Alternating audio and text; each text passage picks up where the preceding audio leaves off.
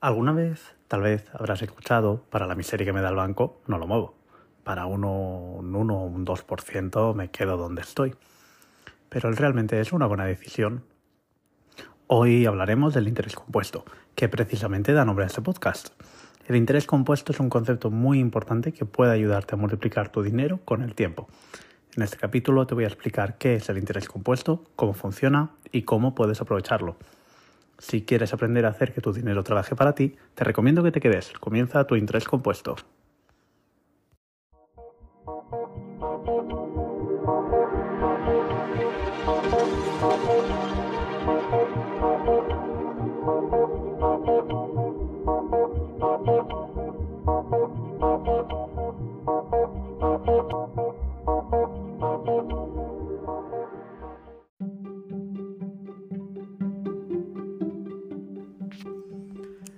El interés compuesto no es un concepto bancario en el sentido de que tú no vas a ver en tu banco jamás el concepto de interés compuesto. No te van a hacer un abono de intereses y un, con un abono de interés compuesto.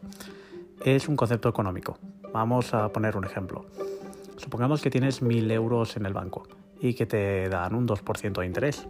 Por simplificar los cálculos, vamos a calcular que este 2% es neto de intereses, porque obviamente si tienes una cuenta remunerada, si es en España verás que tienes una retención por IRPF, que normalmente es del 19%, que luego hay tramos que pueden ser superiores, pero suelen ser para cuantías ya bastante más elevadas.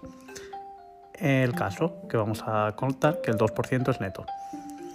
El, si es un 2%, el 2% de 1.000 euros es 20 euros. Por lo tanto, acabaríamos el año con 1.020 euros.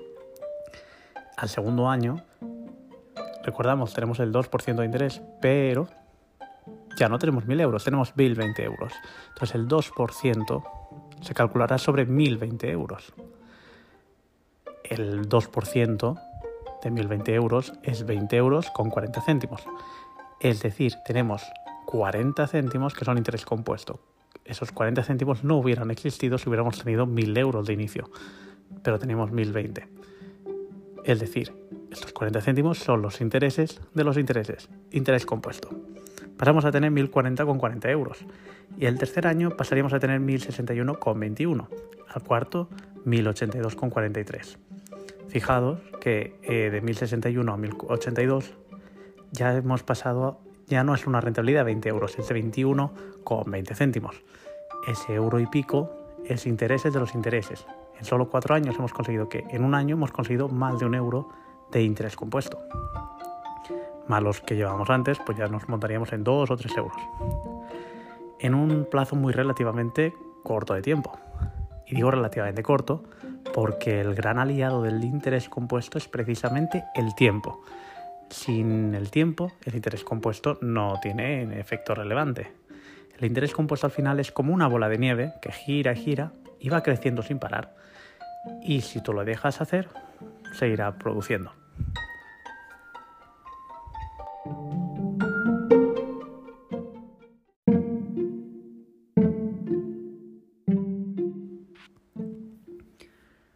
Hace un tiempo una tuitera explicó una situación hipotética sobre una talana y la mala fiscalidad que tienen los planes de pensiones.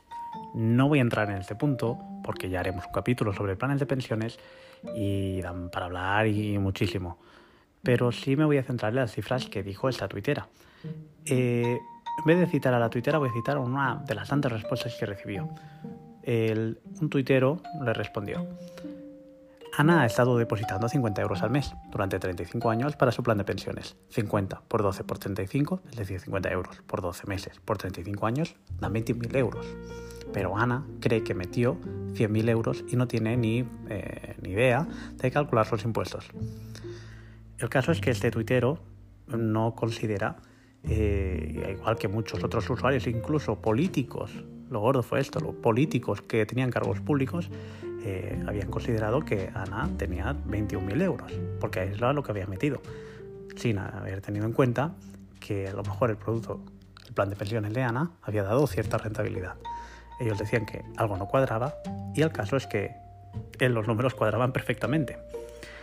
Con un rendimiento anualizado medio de un 7,5 o un 8%, estas cifras son perfectamente factibles. Un rendimiento anualizado del 8% nos daría un capital con estos números de 111.661 euros con 29 céntimos, es decir, 11.000 euros más de lo que había calculado eh, la tuitera. ¿Y este rendimiento es posible?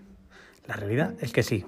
Eso sí, no, sería muy complicado conseguirlo en un producto conservador o en un depósito, en una cuenta remunerada, pero en un fondo de inversión o en un plan de pensiones que invierta en bolsa, en renta variable global, en países desarrollados, es la rentabilidad esperada. Por ejemplo, si cogemos la rentabilidad del plan de pensiones de ING, del SP, SP500, que invierte las 500 empresas americanas de este índice de bolsa, que, tiene pues, empresas como Apple, Google, Microsoft, el rendimiento medio de este plan de pensiones en los últimos 20 años es del 8,2%. No he cogido ni el plan de pensiones más barato y he cogido un plan de pensiones bastante popular. Es decir, es un rendimiento normal, esperado. Y los hay con rendimientos superiores, también con inferiores. Es decir, estamos en una rentabilidad media.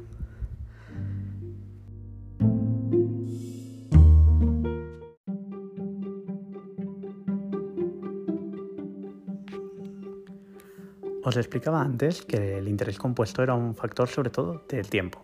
Y vamos a verlo con el ejemplo de Ana, el ejemplo hipotético de Ana. Recordamos que ella ha estado aportando 50 euros al mes con una rentabilidad media del 8%.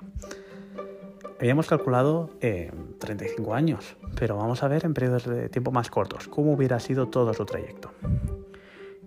Al año 10 ella hubiera aportado 6.000 euros, porque son 600 euros al año, multiplicado por 10, 6.000 y al interés del 8% anual, estaríamos hablando que ella tendría 9.387 euros, que está muy bien, un crecimiento del 50%. En 20 años, ella habría aportado 12.000 euros, es decir, el doble que en 10 años. Sin embargo, su capital de 9.000 euros no subirá al doble, sino que prácticamente se triplicará. Estaríamos hablando que tendría 29.653. Y en 30 años ella habría aportado 18.000 euros, pero su capital crece de manera exponencial, se pasa a 73.407 euros. Y ahora 35 años, son solo 5 años más. De 18.000 euros aportados pasa a 21.000 euros aportados. Pero ella sigue obteniendo ese 8% y el 8% no va de 18.000 euros o de 21.000 euros, va de los 73.000 que ya tenía entonces su capital crece a nada más ni nada menos que a 111.661. En tan solo 5 años ella ha aportado 3.000 euros más, pero su dinero crece en 40.000 euros gracias a todo el dinero anterior que ha ido creciendo como esa bola de nieve que os comentaba antes y que ha ido agrandando y agigantando.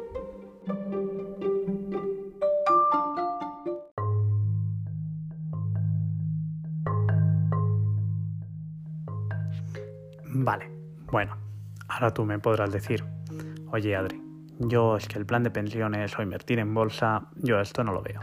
Entonces esto yo creo que es una chorrada. Te voy a poner otro ejemplo. Es un ejemplo que podrás ver además en tu interescompuesto.com, con Excel incluido y todo. Vamos a poner dos casos con rendimientos más modestos. Por un lado tenemos a Laura. Laura está ahorrando 200 euros al mes es decir, que 2.400 al año, y lo mete en una cuenta remunerada al 2% anual. Nuevamente, insisto, vamos a calcularlo todo neto de impuestos. 2%. Por otro lado, Pablo piensa que ahorrar no sirve de nada y Pablo decide no ahorrar nada. Eh, Laura primero pues tiene 48 euros de intereses, segundo año sube a 97 porque como ella sigue aportando dinero. Y al final, al cabo de 20 años, ella tendrá 59.480 euros. Esto es el dinero que tendrá ella ahorrado, después de intereses. Laura, después de 20 años ahorrando, decide dejar de ahorrar. Prefiere vivir bien, tiene ingresos suficientes y considera que tiene ahorros suficientes. Ella no tiene lado de los ahorros, ella los va a conservar y decide no tocarlos. a cabo de 10 años, Laura pasará de 59.480 a 72.506 euros. ¿Por qué? Porque ese dinero le ha seguido dando un rendimiento del 2% anual. Por otro lado tenemos a Pablo. Pablo, ya os había comentado, él no ha querido ahorrar nada, pero al cabo de 10 años se arrepiente. Él es muy espabilado y encuentra una cuenta remunerada al 3%, un rendimiento mejor que el de Laura, y ahorrará también durante 10-20 años. El primer año, en vez de 48 euros de intereses, él consigue 72 y su capital crece de manera más rápida. ¿Creéis que al cabo de 30 años alcanzará Laura? La respuesta es que no, no la alcanza. Después de 20 años ahorrando, en el año 30, 10 años de no ahorro y 20 años de ahorro, Pablo tendrá 66.424, mientras que Laura tiene 72.506. Ambos han ahorrado la misma cantidad de dinero y Pablo ha conseguido una cuenta remunerada a un interés superior, un 50% superior. En cambio, no alcanza a Laura. Aquí es donde yo os decía la importancia del tiempo, porque el interés compuesto consiste en en que los intereses generan nuevos intereses y a su vez nuevos intereses y al final esa bola de nieve se vuelve muy grande. En periodos largos de tiempo, esto es lo que lo convierte en vital.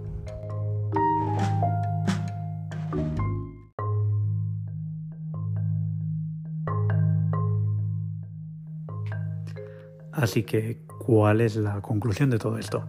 En anteriores episodios hemos hablado de cuentas remuneradas en España y también en el extranjero, de depósitos y en próximos episodios hablaremos también de otro tipo de productos. Es decir, vamos a destripar fondos de inversión, planes de pensiones y otros productos de inversión y de ahorro.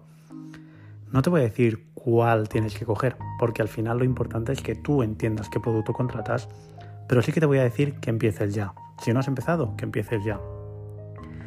Si no tienes conocimientos, empieza por una cuenta remunerada, una cuenta de ahorro que te dé un interés garantizado y separa cada mes una cantidad fija. Cuanto antes empieces, mejor. Hoy no lo notarás, mañana tampoco, pero con el paso del tiempo lo empezarás a notar y mucho.